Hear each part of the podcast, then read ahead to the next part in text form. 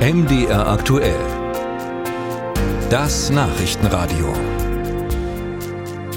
Es ist das erste Mal in der Geschichte der Bundesrepublik, dass das Bundesverfassungsgericht in ein laufendes Gesetzgebungsverfahren eingreift. Gestern hatten die Richterinnen und Richter ja dem Schnellverfahren, in dem das sogenannte Heizungsgesetz im Bundestag beraten und beschlossen werden sollte, ein Stoppschild vorgehalten. Was bedeutet, das Gesetz wird in dieser Woche nicht mehr beschlossen. Kommende Woche beginnt die Sommerpause des Parlaments. Und egal, was das Gesetz als solches in einem auslöst, also ob das nun Ablehnung oder Zustimmung ist, Fakt ist, es ist umstritten, wurde sogar innerhalb der Regierungskoalition heftig zerpflückt.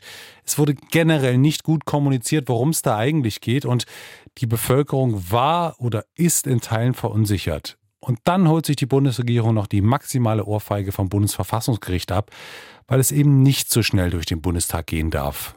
Wie kann sowas passieren? Und ist das eigentlich gleichbedeutend mit dem Aus des Gesetzes? Ich habe darüber mit Nina Scher gesprochen, Klimaschutz- und energiepolitische Sprecherin der SPD-Bundestagsfraktion. Ich grüße Sie. Ich grüße Sie auch. Wie froh sind Sie eigentlich, dass die Sommerpause ansteht und es Gelegenheit gibt, nochmal in Ruhe darauf zu schauen, was bei diesem Gebäudeenergiegesetz eigentlich alles schiefgelaufen ist? Na, das sind zwei unterschiedliche Fragen, die ich nicht in einer Antwort zusammenfassen kann. Äh, über eine Sommerpause kann sich natürlich jeder Mensch freuen, der eine Sommerpause hat. Ob wir die haben werden als Parlamentarier, das wird sich zeigen. Man muss immer in Rufbereitschaft sein als Parlamentarier. Aber äh, zu, zu Ihrer Frage zum Inhaltlichen. Ähm, die Koalitionsfraktionen haben ja vereinbart, dass ähm, es bei unserer Beschlusslage bleibt.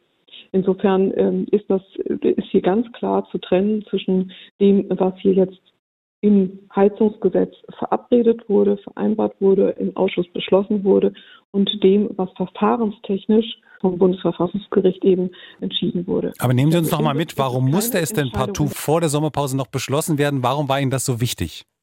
Und zwar ist wichtig, weil eben der nächste mögliche Zeitpunkt eben tatsächlich der September gewesen wäre. Also der Einigungs-, der finale Einigungsprozess wäre dann erst im September gewesen mit Verabschiedung. Jetzt haben wir ja den finalen Einigungsprozess so oder so schon hinter uns. Aber das wäre dann eben erst im Herbst gewesen. Und ähm, wir müssen ja sehen, wir haben uns inhaltlich darauf verständigt, dass wir äh, so schnell wie möglich die Wärmewende gestaltbar machen wollen. Und darüber gab es auch inhaltlich eine ganze Menge Auseinandersetzungen. Wir haben auch im Parlament da sehr viel dran geändert an dem Heizungsgesetz. Da war auch zu, zu, teilweise wirklich zu Recht auch Kritik dran geäußert worden an einigen Dingen im Entwurf. Das haben wir im Parlament. Das ist insofern eigentlich auch eine Entwicklung gewesen. Da bin ich auch als Parlamentarierin sachlich gesehen, rein sachlich, durchaus stolz darauf, dass wir im Parlament da große Dinge geändert haben. Ja, aber wir wollten eben unbedingt, dass die Menschen schnell Klarheit haben über diese veränderten Rahmenbedingungen. Und die sollen ja zum ersten ersten gelten. Wenn man aber das zum Fixpunkt hat, dann ist es einfach nur fair und sachgerecht, dass die ähm, Gebäudeeigentümer auch eine gewisse Vorlaufzeit haben. Und so ergibt sich dann rückgerechnet, dass wir gesagt haben, die Vorlaufzeit, die soll dann quasi vom Sommer bis zum 1.1.24 sein. War es trotzdem auch mal Thema, dass man das vielleicht in der Fraktion äh, mal durchdacht hat, welche Außenwirkung man auch damit erzielt? Denn es gab ja nun auf der Wegstrecke bis zu dem Gesetz dann doch einiges, naja, ich sag mal, an Dingen, die vielleicht nicht ganz rund gelaufen sind. Und es entstand eben der Eindruck, dass es doch unter Zeitdruck dann jetzt passieren soll. Also war das mal Thema, welche Außenwirkung man damit eigentlich vielleicht auch generiert?